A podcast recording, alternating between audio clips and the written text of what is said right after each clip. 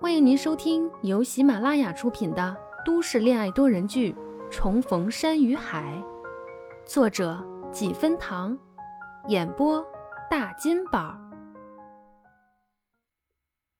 第三十五集。徐佳年这个月都在做家教，林教授临走前帮他和新房主交涉，通融了他一个月，等到他收到录取通知书后再搬走。还顺便给他联系了一个家教的工作。这个星期这边的房子已经收拾的差不多了，周英也早在前天去了荣城租了房子安顿下来，只等他过去会合。按照当天的计划，今天是家教的最后一天，录取通知书也差不多会在今天寄到。徐佳年告别了主人家，拿到了一个月的家教费用，整整三千块。还挺可观的。还没到家就接到了电话，说有信寄到了。他挂了电话，匆匆往家里赶。回到家收了信，坐在空阔的家里，却迟迟没有打开。就这样坐了半个小时，初旭的电话打来了。徐佳年，你在哪儿？我回来了，在你家楼下呢。你录取通知书拿到了吗？快拿下来我看看。他说话很快，语气又急，还有点喘。他想，他一定是一接到通知书就往他家赶了。徐佳年很快就下来了，不过两手空空。看到初旭主动迎过来，开玩笑似的说：“一个月不见，你好像更丑了。”初旭也不生气，看着他两手空空，围着他转了一圈，没看到通知书。又作势将魔爪伸向他身上，自己找。通知书呢？我看看。徐佳年一把抓住他作妖的手。光天化日的，你干嘛？看，这是我的通知书，欧城大学。他把通知书递给他看。你的呢？你的快给我看看。徐佳年接过。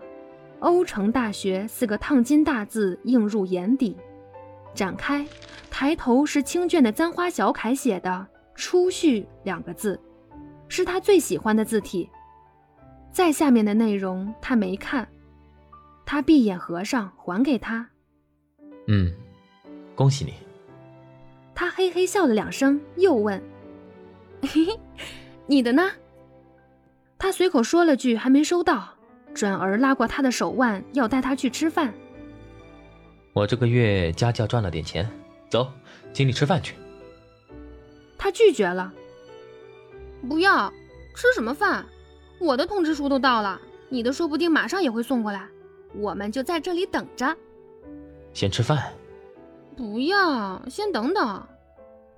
他走到一旁的长椅坐下，翘首望着小区门口，没见人。又把目光焦聚在他身上，眨了眨眼，俏皮地说：“啊，我呀，希望今天能以不同的身份接受你请我的这顿饭。”徐佳年呼吸微滞，差点没反应过来他话里的意思。原来他还记得当时他说的：“等收到欧城大学通知书的那一天，我们就正式交往。”他没回应。沉默的在他身边坐下。许是初旭今天太兴奋了，也没发现徐佳年的异常。见他不说话，也只当他是累了，就自顾自的开始和他分享旅行的趣事。初旭有点急：“徐佳年，你是不是写错地址了？不应该呀，我都收到了，你还没收到。要不你打电话问问？”徐佳年刚想说迟一两天也是正常的，可想想，一两天以后呢？他终归是要走的，能瞒他多久呢？于是他转而开口：“我还没出门的时候，看桌上好像放着一封信，我还没来得及打开，你就来了。”出去直接跳脚了，站起来，大力的拍了一下徐佳年的肩膀：“那你快去拿，不，我和你一起去。”徐佳年怕空旷的屋子让初旭起疑，便拒绝了。我妈在家，你上去不方便，你等着。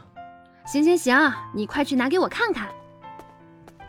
等待的过程其实很快，但在初旭看来，此刻的每一分每一秒都被无限的放大，煎熬着他的内心。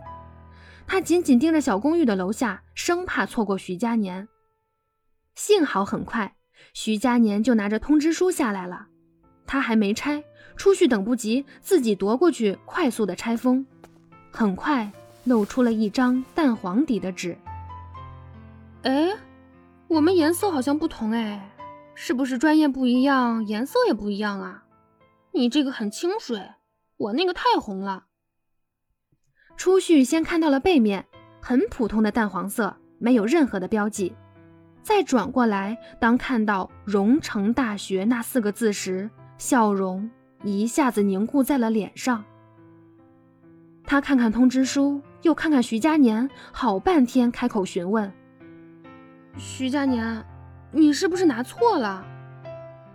徐佳年不敢看他脸上的表情，转头看向小区门口，眸色深谙，声音暗哑：“没有。”随着他这句“没有”，初旭的心都跟着轻颤了一下，惹得他只想掉眼泪。他不自觉地攥紧手指。许久，才像下定决心般打开了那页。当“徐佳年”三个字真实的出现在他眼底时，他彻底崩溃了。他猛然抬头看他，一颗豆大的泪水承受不住重力掉了下来，打在他的手背上。他来不及擦掉，一扬手就把通知书狠狠地甩在了徐佳年的身上，一句话也不说，转身离开。有什么好说的呢？你满心欢喜地等待着这一天，而他却处心积虑，在重要的时刻给了你重重的一击，而且直中要害，让你一下溃不成军。